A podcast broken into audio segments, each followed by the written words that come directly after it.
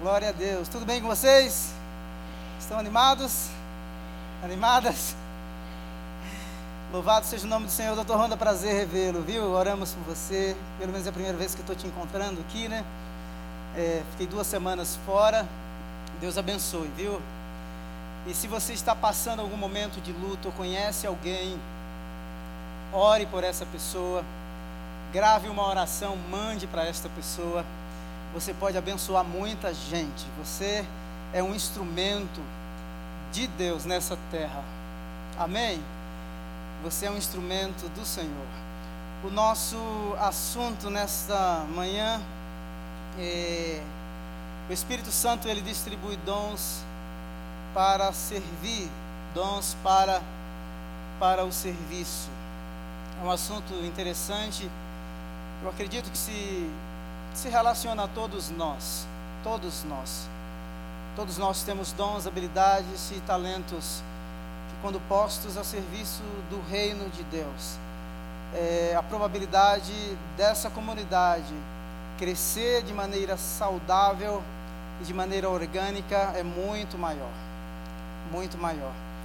Então eu gostaria que você, com o seu coração aberto, se permitisse ser ministrado e ministrada pelo Espírito de Deus. Pelo Espírito de Deus. Você que está aqui e também você que nos escuta pela, pela internet. O apóstolo Paulo, quando ele escreve a sua carta aos Coríntios, uma igreja que ele plantou, se você ler Atos capítulo 20, você vai perceber que foi ele que plantou essa igreja.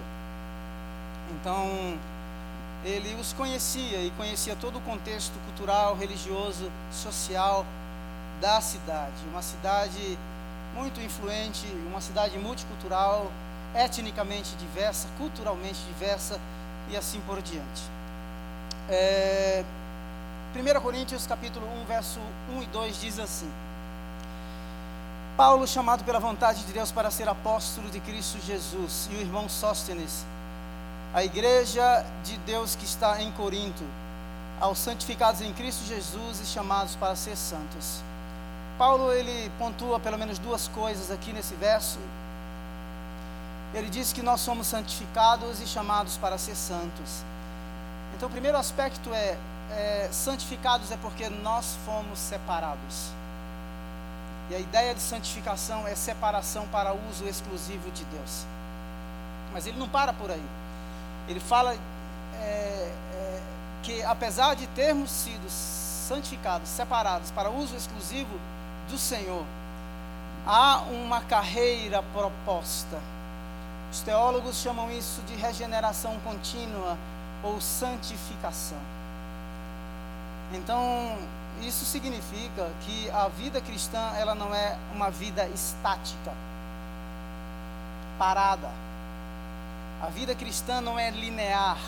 Nós caminhamos rumo à maturidade. Aquilo que nós experimentamos aqui com o processo de santificação e amadurecimento, tá? Regeneração contínua. Um dia haverá um desfecho. Amém.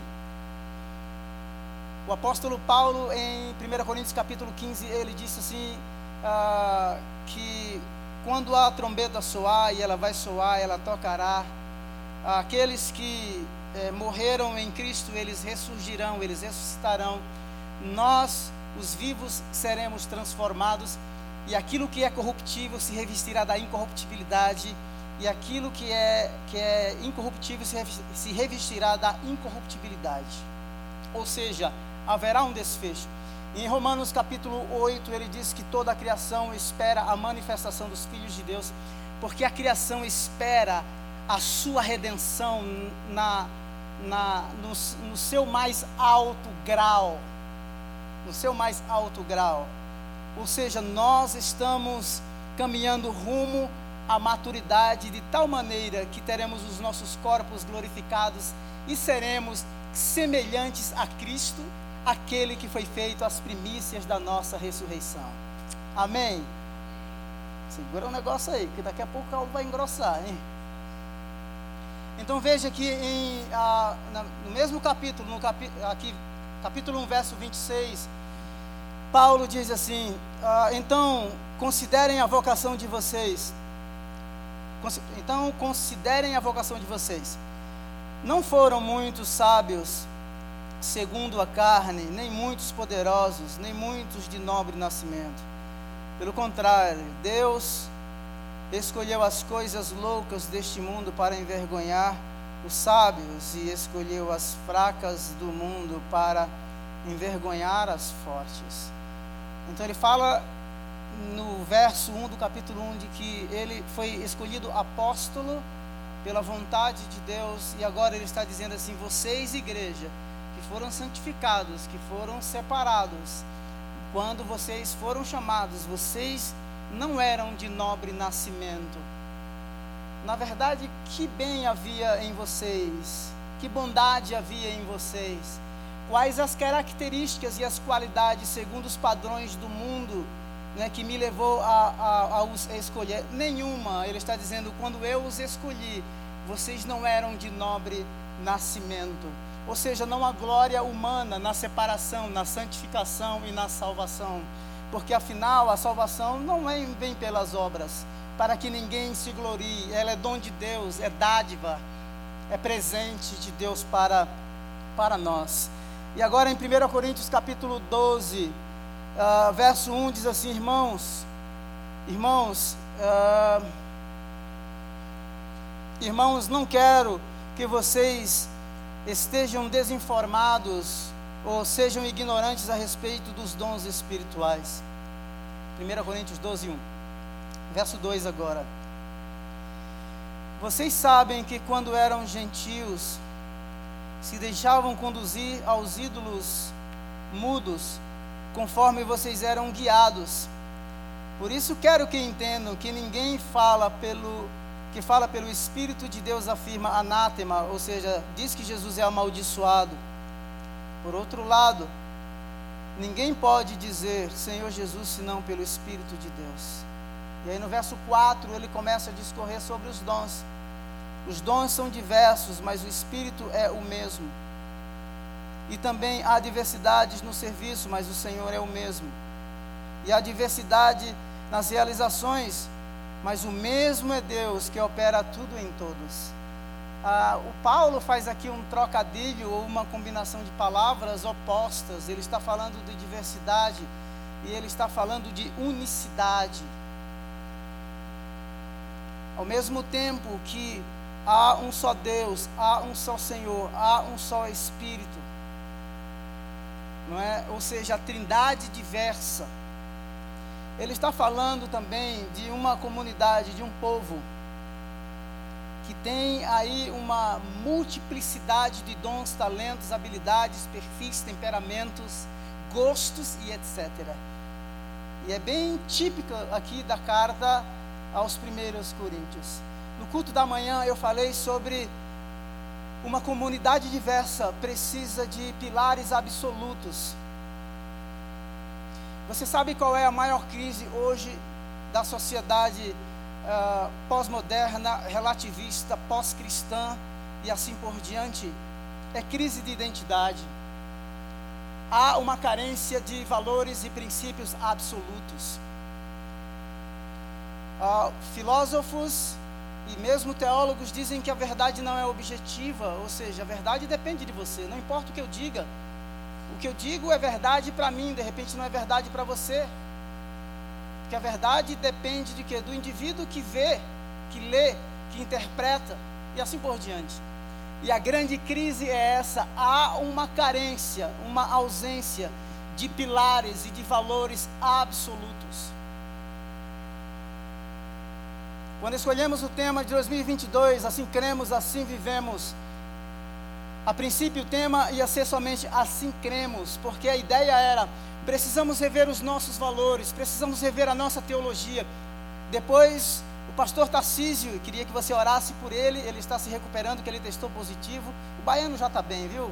Está comendo, se alimentando bem, então já está, já tá, só estava só com desconforto. Logo, logo ele está de volta. É, então é, a ideia era essa: vamos rever a nossa teologia assim cremos, mas depois o pastor Tarcísio deu a ideia, assim vivemos. Vamos rever as nossas práticas. Então, quando a gente lê essa carta de 1 aos Coríntios, nós temos no meio dessa comunidade diversa princípios que são absolutos, eu não vou discorrer sobre eles aqui. Então, se você quiser ouvir a parte 1 no período da manhã inteira, é, você pode é, acompanhar, mas em 1 Coríntios capítulo 8, só vou mencionar o texto que o primeiro princípio absoluto é Deus. Deus. Alguns filósofos, ou um filósofo, um filósofo especificamente definiu Deus da, segunda, da seguinte maneira: Ele é aquilo que tudo move e por ninguém é movido. Deus é absoluto. Deus é absoluto. Tem um filósofo chamado Nietzsche que disse que Deus morreu, Deus está morto. Um outro disse que a filosofia iria fazer uma faxina no cristianismo. E hoje, no século 21, o cristianismo cresce em lugares em que, humanamente falando, nós jamais esperaríamos que ele crescesse e prosperasse. Lugares como a China, Irã, Iraque, Indonésia, 30 milhões de crentes.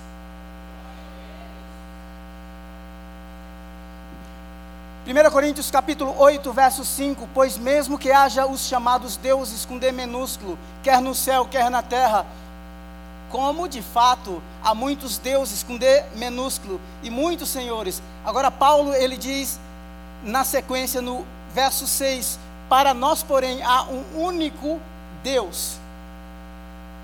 Um único Deus, o Pai de quem vem todas as coisas e para quem vivemos, e um só Senhor Jesus Cristo, por meio de quem vieram todas as coisas e por meio de quem vivemos. Paulo está dizendo assim: sim, vocês antes eram levados e guiados e conduzidos e adoravam ídolos, agora mudou. Deuses com D minúsculo, senhores com S minúsculo, mas para nós há um único Deus, por meio de quem todas as coisas vieram a existir. É este pilar é esta base, é este fundamento que nós precisamos como comunidade diversa. Diversos perfis, diversos dons, diversos talentos. Uma diversidade cultural imensa. Se você não sabe, mas no último aniversário da cidade de São Paulo, cada paulistano tem pelo menos 15% de sangue indígena, 85% de sangue europeu. Ou seja, há uma diversidade em todos os aspectos, em todos os sentidos. Mas qual é o elo, qual é o vínculo que vai nos unir, que porá por terra todas as nossas diferenças e mais as nossas indiferenças?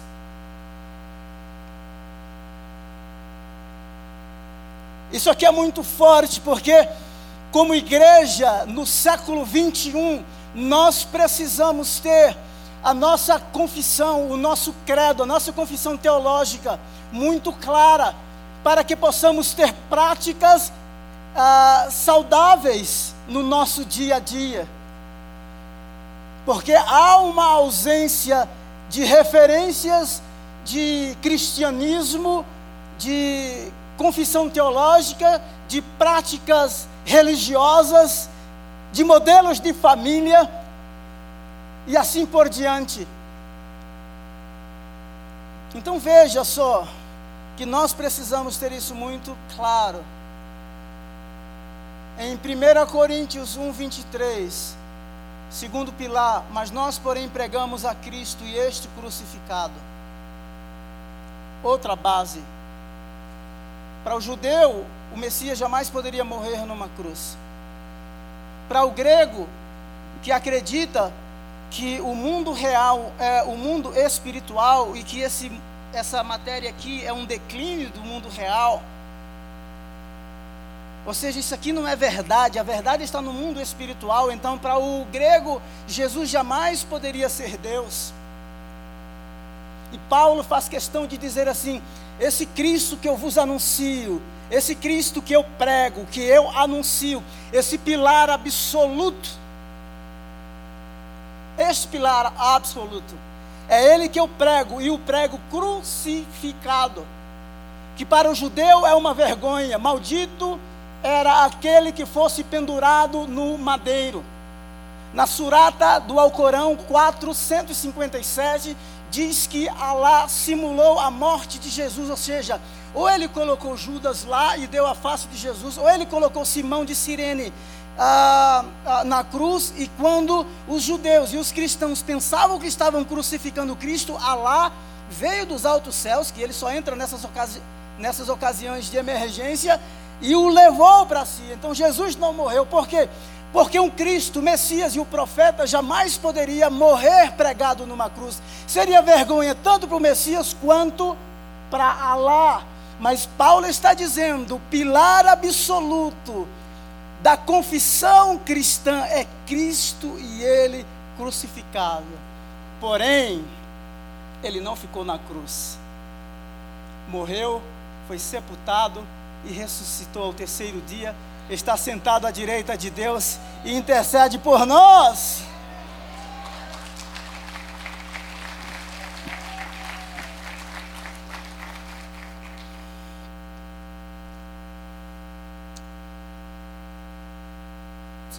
Terceiro aspecto que a gente percebe aqui, que eu percebo, é que tome muito cuidado, como estamos falando sobre dons.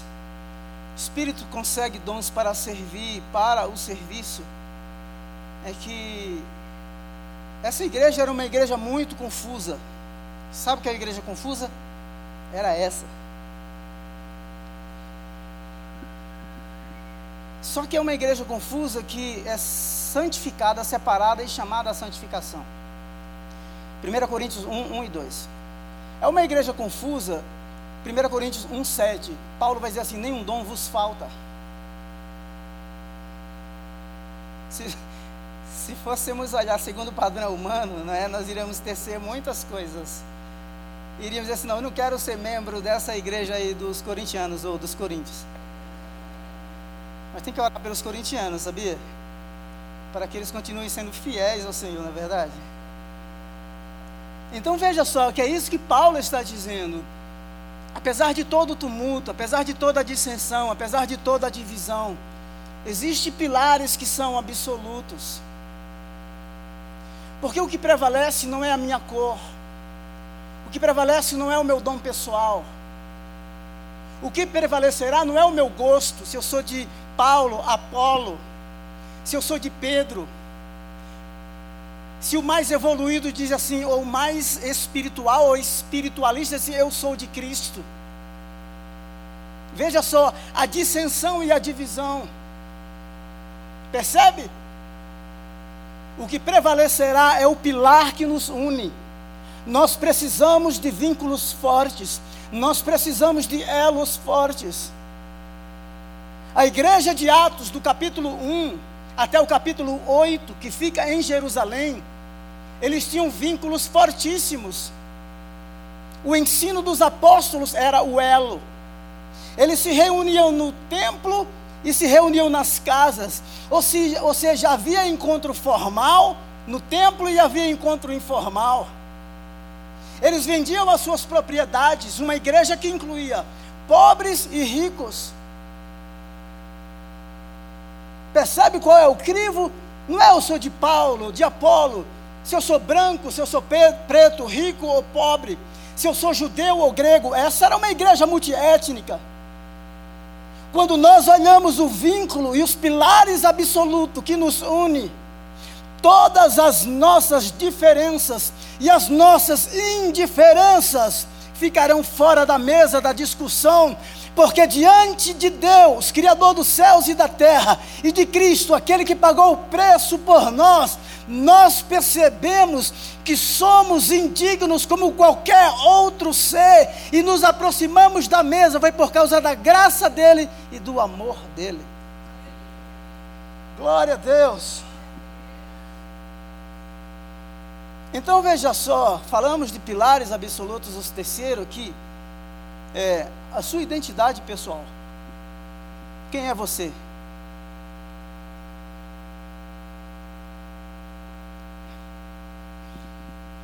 Eu não sou aquilo que meu pai diz que sou. Eu, há muitos anos, quando eu dava aula de interpretação bíblica hermenêutica, eu sempre passava para os meus alunos o filme Sociedade dos Poetas Mortos. Porque um pai quer porque quer que o filho se torne advogado e o filho acaba se suicidando. O que está acontecendo nessa igreja aqui é que uns estão dizendo assim: eu sou de Paulo, eu sou de Apolo, eu sou de Cefas. Estão dividindo, estão tornando a igreja cheia de partidos, está fragmentando força. São visões diferentes e visões diferentes é, causa divisão, fragmenta a força. E Paulo está dizendo assim: ó, puxa, acaso está Cristo dividido? Eu morri por vocês? Eu não batizei, batizei só alguns de vocês. Ou seja, se você não tiver identidade definida, as pessoas vão querer te colocar em qualquer lugar.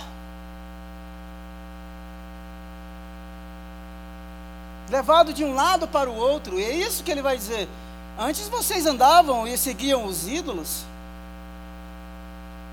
A carta aos Efésios, quando fala dos ministérios de apóstolo, pastor, evangelista, mestre, profeta, ele está dizendo assim: olha, para que vocês sejam edificados, vocês sejam construídos, ligados e conectados por esses ministérios de tal forma que agora vocês não sejam levados pelo vento para qualquer lugar. Então, sabe o que é que os membros da comunidade estão fazendo aqui nessa igreja? Eles estão segregando um ao outro, eles estão criando pequenas comunidades ou pequenos guetos dentro de uma comunidade que tem um Deus, que tem um Cristo, que tem um Espírito Santo, que opera tudo em todos nessa comunidade diversa.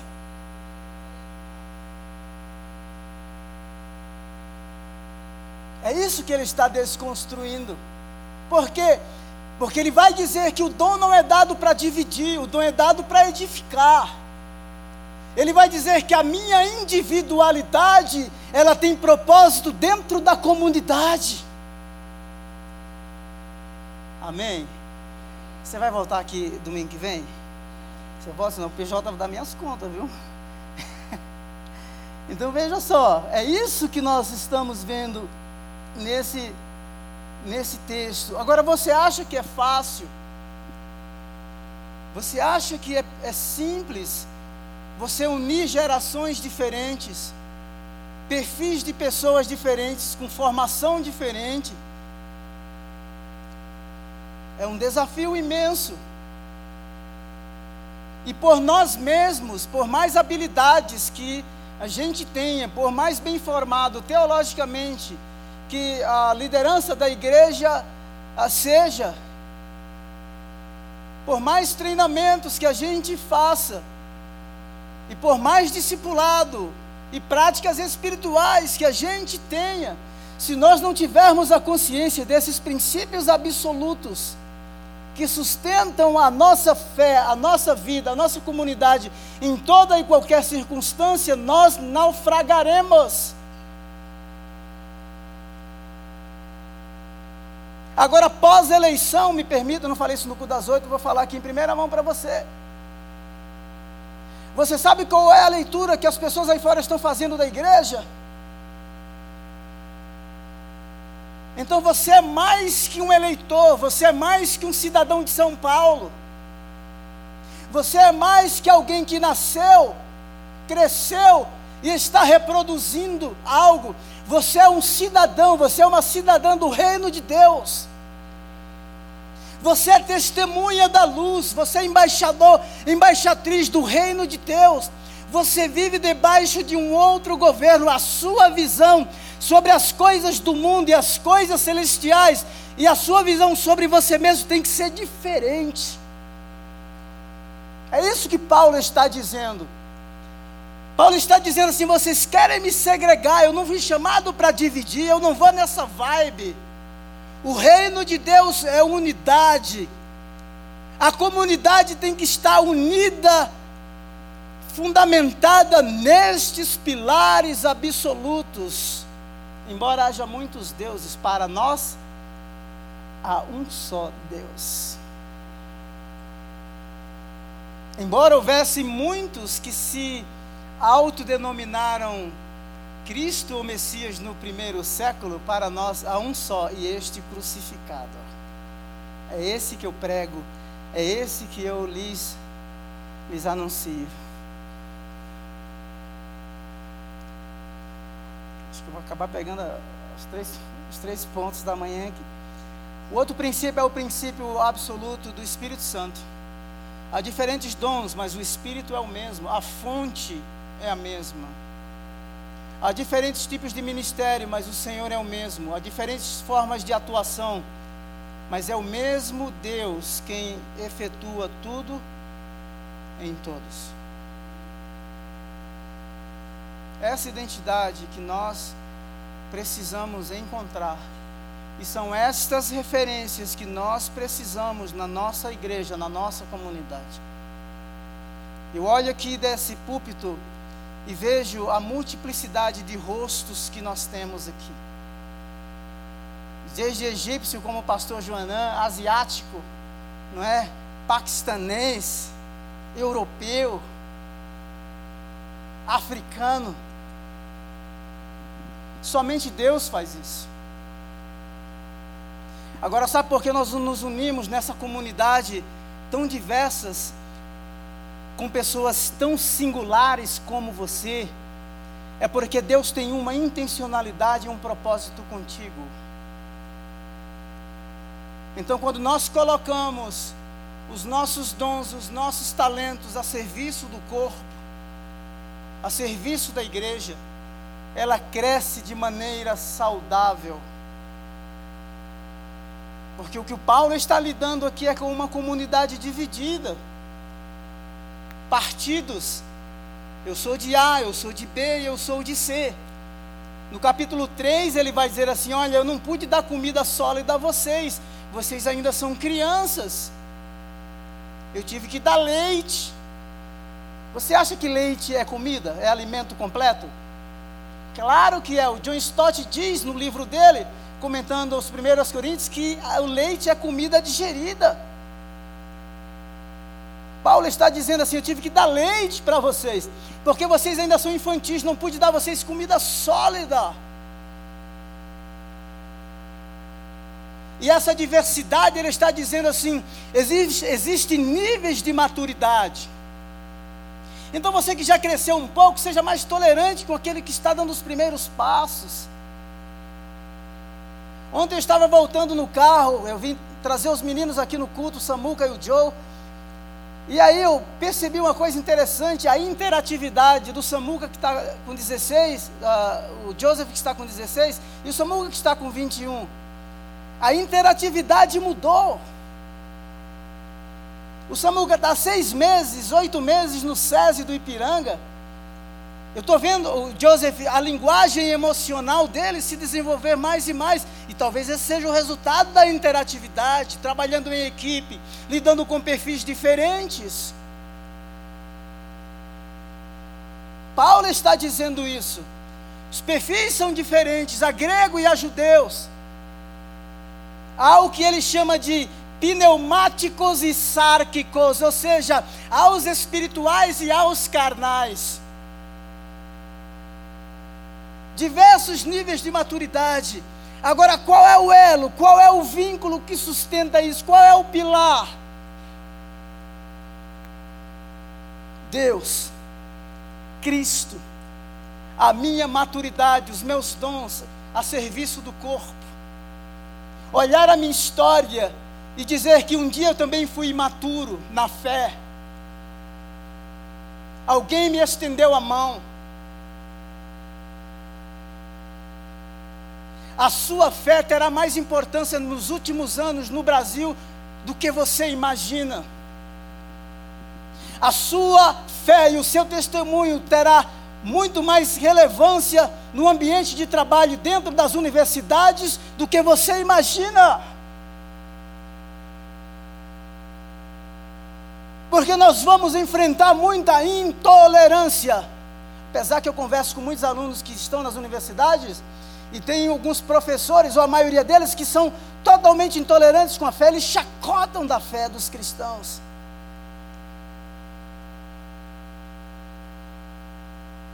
Então nós vamos enfrentar ambientes hostis, repulsivos.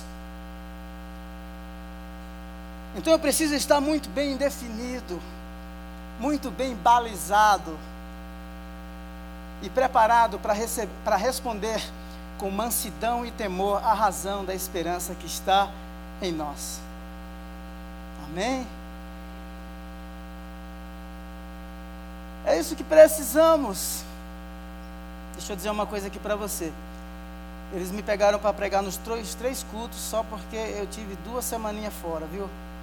Eles estão me punindo. Eu falei, pastor Jonas, tem que ter hora extra. Já passei o Pix.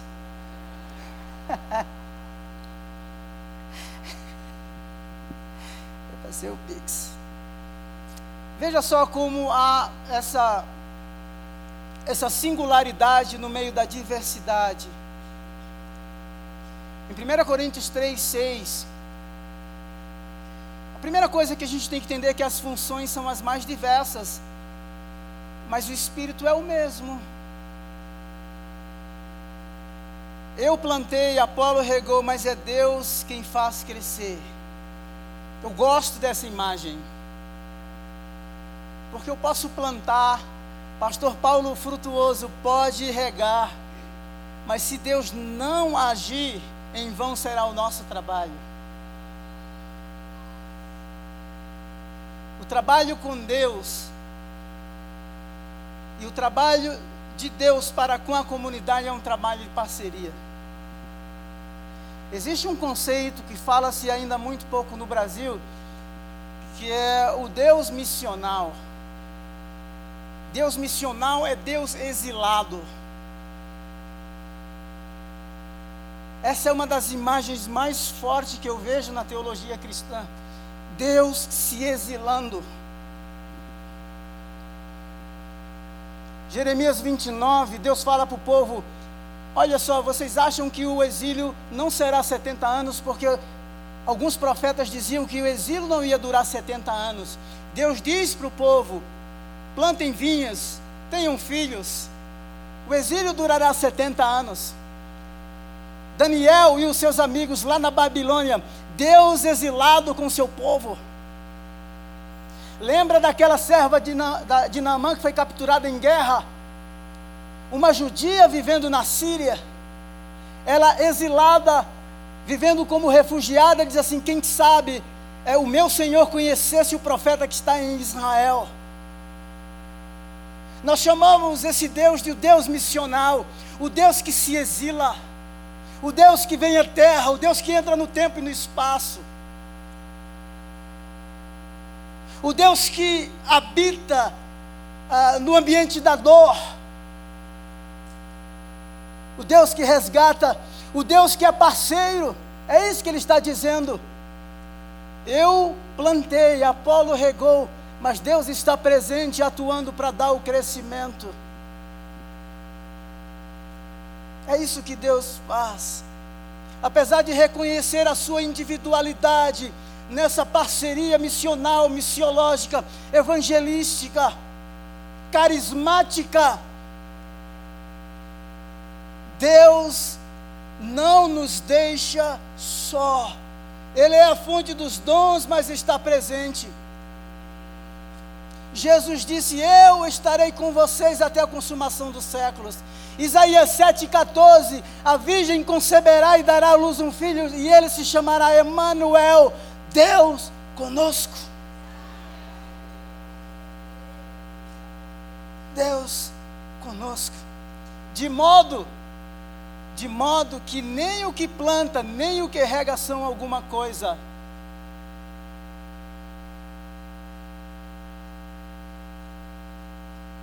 sei que alguns pensam que é a última Coca-Cola do deserto. Não é verdade?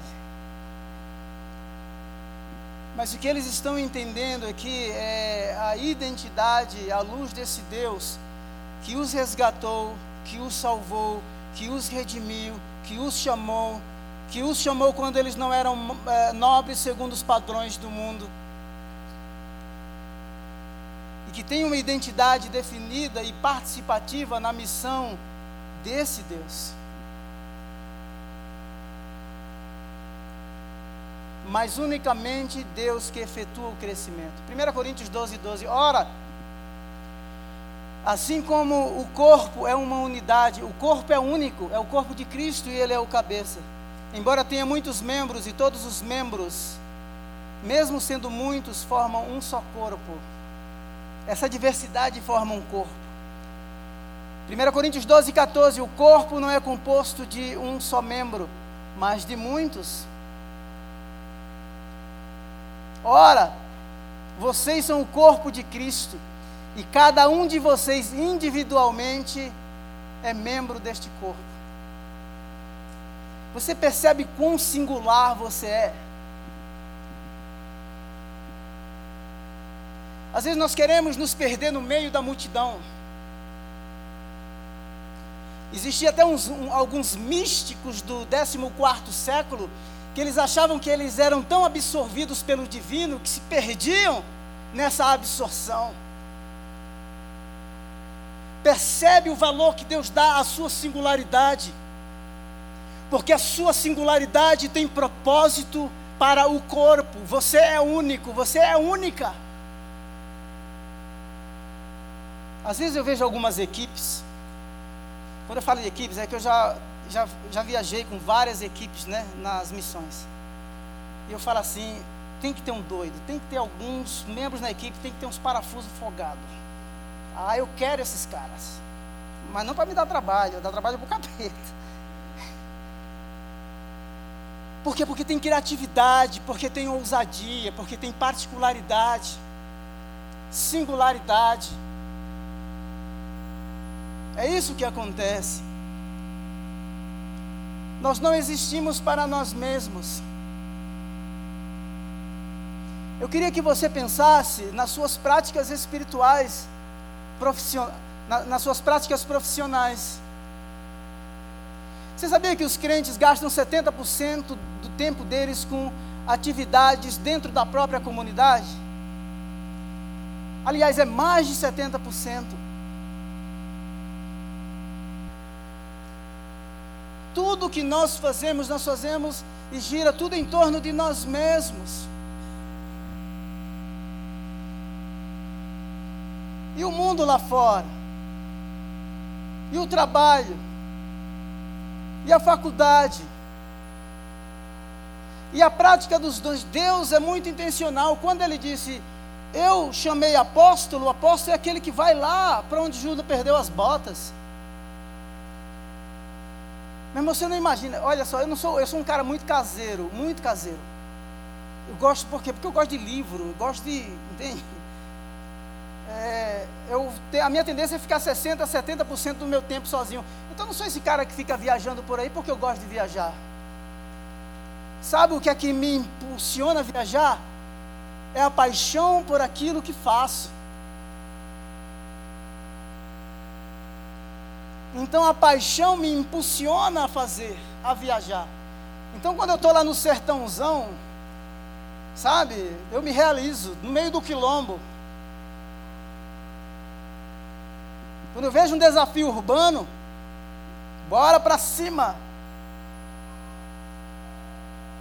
Essa singularidade, essa particularidade, essa individualidade colocada a serviço do coletivo. Esse dom colocado a serviço da edificação do outro.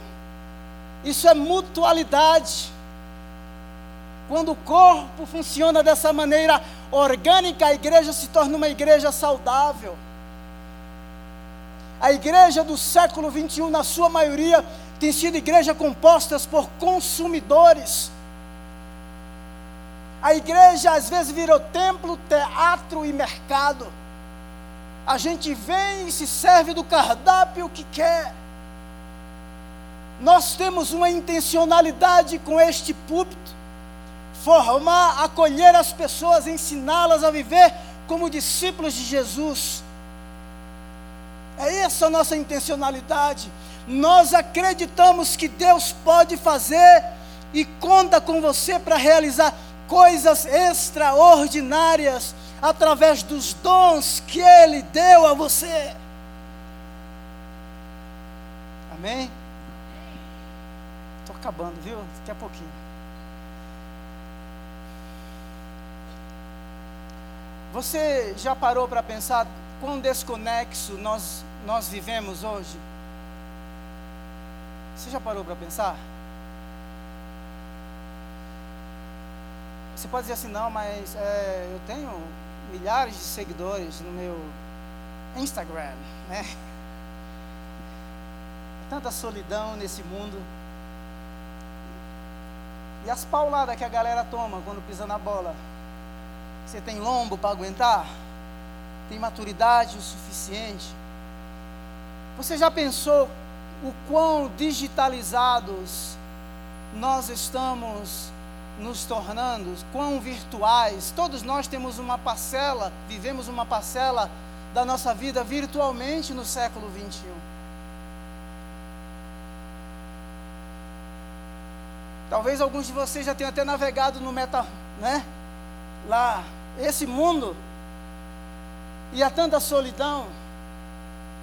Tanta gente precisando de um ouvido, de uma ligação. Há tantos invisíveis que precisam ser notados, acolhidos, amados. Há tanta gente carente de que alguém pare na frente assim, olha, olha aqui no meu olho. Você é mais que um número, você é mais que lucro, você é muito mais que metas a serem batidas. Você é um ser que tem toda a singularidade, mas que Deus tem um propósito único para a sua vida no século 21.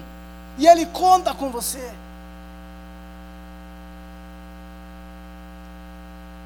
Então as máquinas estão se tornando cada vez mais humanizadas. E nós estamos nos tornando mais digitais. E aqueles que estão se tornando mais digitais, já tem trocentos deles aí que foram calados.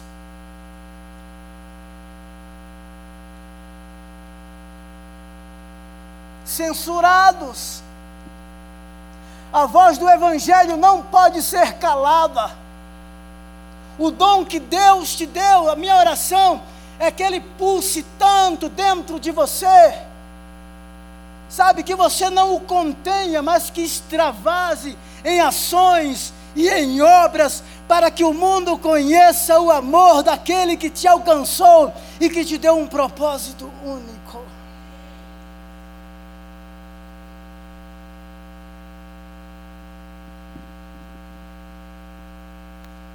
Há mais ou menos três, quatro anos atrás, nós fizemos uma revisão no Ministério de Missões e a gente pensava sobre vocação e queríamos repensar essa palavra, vocação.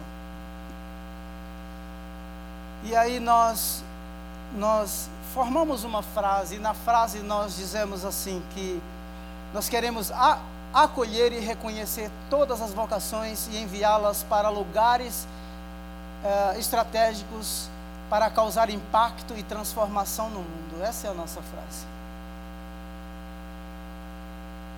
Então, quando a gente pensa sobre dom, a gente só pensa no aspecto místico do dom. Não é? Na profecia, na interpretação de línguas. A gente só pensa no êxtase, na, no aspecto místico do dom. Existem dons, talentos que Deus deu a você, como administrar, elaborar projetos, escrever projetos, estratégias para ganhar dinheiro, não é empreendedorismo. Você imagina tudo isso potencializado pela graça de Deus. Eu estava um tempo atrás conversando com um contador e foi muito interessante. Eu achei muito engraçado aquilo. Estava na sala lá na casa pastoral, a gente estava conversando. E ele é um cara assim, pilhado, sabe? É ele é pilhado. A minha esposa disse que eu sou pilhado, mas aquele é mais pilhado do que eu dez vezes. E aí o cara disse que teve uma visão, Deus mostrou um negócio para ele. E aí ele falou assim, não, pastor, é porque Deus me deu isso aqui, eu comecei a escrever, pá, pá, pá, e eu já escrevi um estatuto. Eu falei assim, gente, o meu sermão não funciona desse jeito. Eu não consigo formar a mensagem desse jeito, não. Comigo é doses homeopáticas, né? Eu falei assim, cara, mas como que é isso? Deus deu um negócio para você, já deu um estatuto na hora? Eu falei assim, pô, parabéns. Parabéns. E eu não discordo disso. Eu não discordo disso, porque eu já tive momentos. Eu lembro-me uma vez que eu fiquei três horas escrevendo, em, quando eu estava cobrindo as férias do pastor André em Oxford. Três horas escrevendo. Então, as suas habilidades, pensa num camarada como José, que chegou a ser governador. Pensa num cara como Neemias, que quando ele pergunta sobre a cidade que está em ruínas, muros derrubados, muros derrubados e portas queimadas pelo fogo, ele pede o relatório e ele vai fazer uma inspeção, dar um diagnóstico, ele forma uma equipe.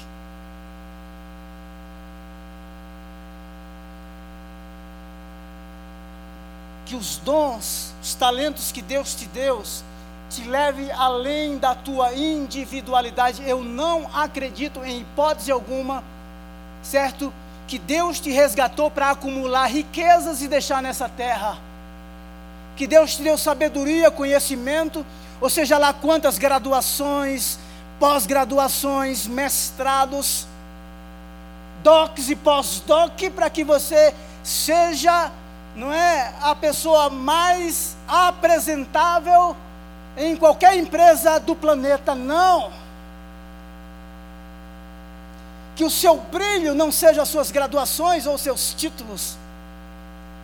Que o seu brilho seja Cristo, de tal maneira que você sempre diminua e que Ele cresça em você.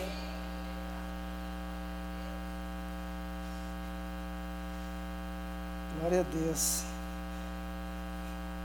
Deus é bom, né? Não, fala aí. Deus usa até Paraíba, irmão, quando Ele quer.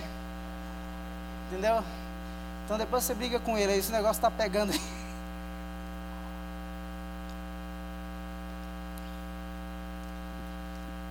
Um outro aspecto que eu quero, e aí eu daqui a pouquinho já encerro, é o inegável pertencimento.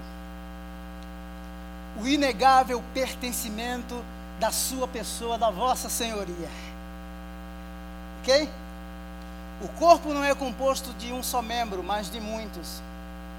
Você não pode negar isso. Eu gosto de uma frase do livro O Monge Executivo, de James Hunter. Ele diz assim: ó, quem tirou do útero da tua mãe foram um par de mãos. Ele diz assim: olha, quem entrega a carta na tua casa é o carteiro. Ele usa a carta, a gente não fala muito hoje de carta, só e-mail, né?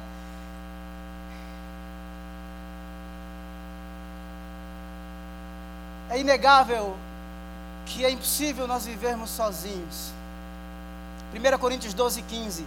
Se o pé, diz, se o pé disser, por que não sou mão? Isso aqui está com crise de identidade notória. Está com chilique. Ah, se eu disser que não sou mão, eu não pertenço ao corpo. Ainda com a crise, quer queira, quer não, você pertence. Nós queremos nos colocar em posições, nós absorvemos papéis e às vezes colocamos chapéus que não são nossos. Nós às vezes queremos nos conformar à vocação do outro, ao, ao dom do outro, às habilidades do outro, do que sermos conformados no corpo de Cristo. A sua singularidade com propósito para a comunidade, quem Deus foi Deus quem deu foi Deus, quem deu foi Cristo. E se contente com isso. E eu tenho certeza que esse dom, essa habilidade, esse membro do corpo em pleno funcionamento, haverá alegria, haverá satisfação, porque a nossa satisfação é quando nós desenvolvemos, quando nós crescemos e realizamos o propósito daquele que nos chamou.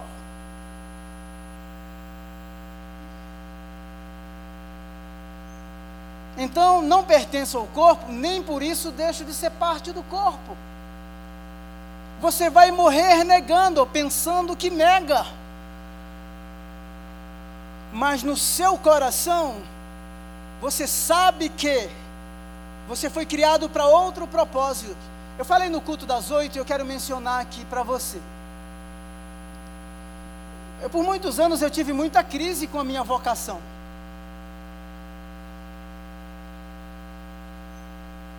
Olha só, eu falava assim, eu falei, o que, que, eu, que, que eu sou? O que, que eu vou fazer nisso aqui? Por quê? Porque eu fui para o seminário estudar com um ano e dois meses de convertido. Os caras eram todos uns dragões teológicos. E eu, aquele cara ali no meio, meio perdido, não é? assim no sentido de assim, puxa vida, tão novo, sabendo tão pouca coisa. E aí eu queria ser apologeta. Ah, como eu queria ser apologeta. E eu já estava pregando bastante antes, antes de ir para o seminário. E aí eu cheguei lá, eu queria, o negócio era pregar, meu irmão, pediu o microfone. E aí eu fiquei tempo sem pregar, mas aquilo foi uma crise tão grande e essa crise permaneceu por muito tempo, mas eu não deixei de fazer as coisas, eu não deixei de trabalhar. Dependendo da posição que você vai ocupar, escute isso. Você precisa desenvolver muito mais habilidades do que outras pessoas. Agora, dependendo da posição que você vai ocupar, você também tem que se preparar para as crises que vão te acompanhar. Porque a gente é nessa, né? Nós queremos glória, glória, glória. O crescimento, meu irmão, é de crise em crise em crise. Sabe por quê? Porque você precisa desenvolver musculatura espiritual, emocional. Um líder que vai ocupar algumas posições seja na igreja, seja na empresa, seja na faculdade, você tem que ter músculos de liderança, você vai aguentar muita pancada. Você acha que esse cara que está escrevendo aqui, esse cara escreveu 70% do Novo Testamento. Sabe o que essa igreja fez com ele? O rejeitou, o questionou, e ele tem que fazer uma apologia ao apostolado dele, dizendo assim: Eu sou um apóstolo que nasceu fora de tempo. Mas a gente quer o glamour da posição. Os historiadores dizem que esse cara era forte no punho, na escrita, mas a presença física dele não era lá essas coisas. Os caras dizem que Paulo possivelmente tinha 1,60m, perna torta, careca, só não diz que ele era barrigudo.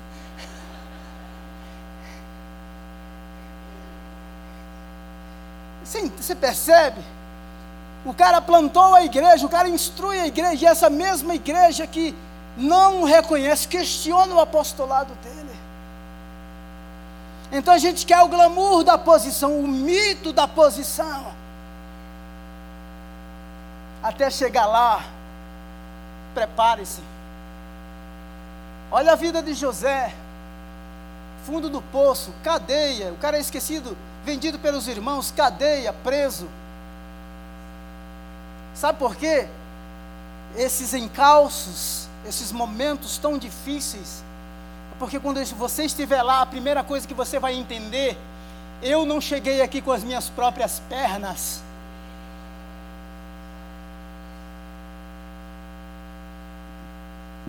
Quando você tomou a posição como professor da universidade, a minha pergunta é se você tem a consciência de que quem colocou aqueles alunos diante de você foi Deus, é essa consciência vocacional.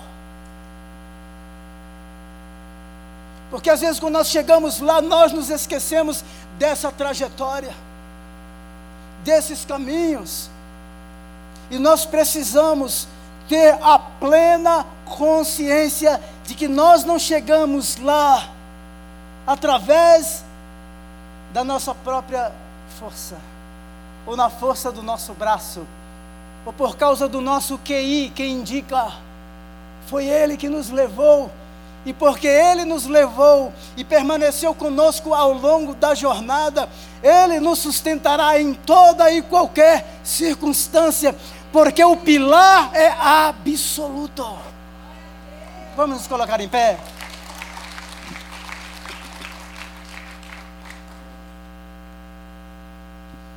Vocês vão dar um desconto para mim. Eu estou terminando bem cedinho hoje, tá vendo? Quero orar por você. Os irmãos estão indo comer o macarrão. Fazer igual o pastor Jonas. Põe o anjo com a foice na mão. Pai, muito obrigado. Obrigado por esse tempo tão enriquecedor. Nós fomos enriquecidos nesta manhã, início de tarde. Obrigado porque nós temos essa consciência plena, real, de que nós não éramos de nobre nascimento quando o Senhor nos alcançou. Obrigado porque o Senhor estava em Cristo reconciliando consigo o mundo. Nós somos o fruto dessa reconciliação. Obrigado por cada dom, por cada talento, por cada habilidade. Obrigado por cada coração. Existem homens e mulheres aqui que sonham grande, sonham alto. E que sonhem tão grande, tão alto, que o sonho seja tão impossível do ponto de vista humano, impossível de realização somente com a tua intervenção. Eu oro, Deus eterno, para que esses homens e mulheres e aqueles que nos escutam pela internet se dispersem por esta grande cidade, pelo Brasil e pelo mundo, com essa consciência vocacional de que são instrumentos do Senhor, são embaixadores e embaixatrizes do teu reino. Deus eterno, aqueles que elaboram projetos, aqueles que vão até as cortes, aqueles que estão nos escritórios, aquela, aqueles e aquelas que estão nas salas de aula, Deus trabalhando na formação de pessoas, no cuidado de pessoas, os psicólogos, os médicos, as enfermeiras, Deus, em nome de Jesus, encha-os de graça, de tal forma, de tal forma, que as pessoas percebam Percebam de que este vocacionado, este homem, esta mulher, trazem em suas vidas as impressões, as impressões digitais do Cristo vivo. Trazem em suas vidas os valores do reino de forma muito clara, inconfundível. Em nome de Jesus. Deus eterno, se alguém entristecido, nessa tarde aqui, porque entrou em crise quanto aos dons e à vocação, a minha oração é que o Senhor restaure este coração.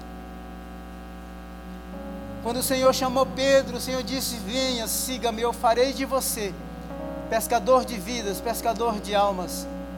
Muda essa natureza nesta manhã. Muda o propósito, Senhor eterno, da existência dessa pessoa em nome de Jesus. Em nome de Jesus. Deus eterno, que esses pilares se tornem a cada dia mais claros, de que tu és absoluto, de que o nosso Cristo morreu, mas, mas, mas ressuscitou, de que os dons, os dons são diferentes, mas o Espírito é o mesmo.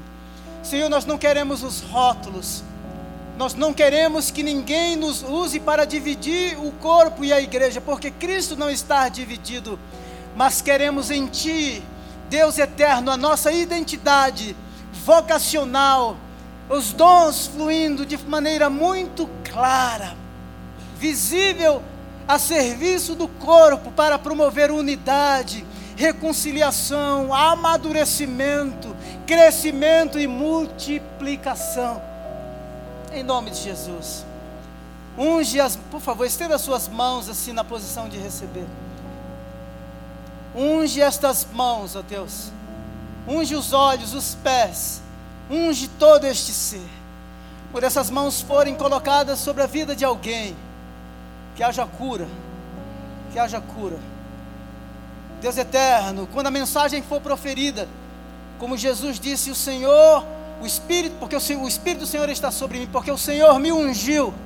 Unge este homem e esta mulher para proclamar a boa notícia para anunciar o Evangelho aos cativos. Deus eterno, para anunciar o ano da libertação do Senhor. Em nome de Jesus. Que o Senhor te cubra com graça, unção, direção que você viva intensamente e intencionalmente os propósitos e a vontade do Senhor, que é boa, perfeita e agradável. Em nome de Jesus. Você pode aplaudi-lo? Pode aplaudi-lo. Glória a Deus. Louvado seja o Senhor. Aplauda mais forte. Te damos toda a honra, toda a glória, todo o louvor. Oh, recebe, Senhor eterno, este culto. É para louvor do teu nome. É para louvor do teu nome. Obrigado pelos teus grandes feitos em nossas vidas. Tenha uma semana abençoada. Em nome de Jesus, Deus te abençoe.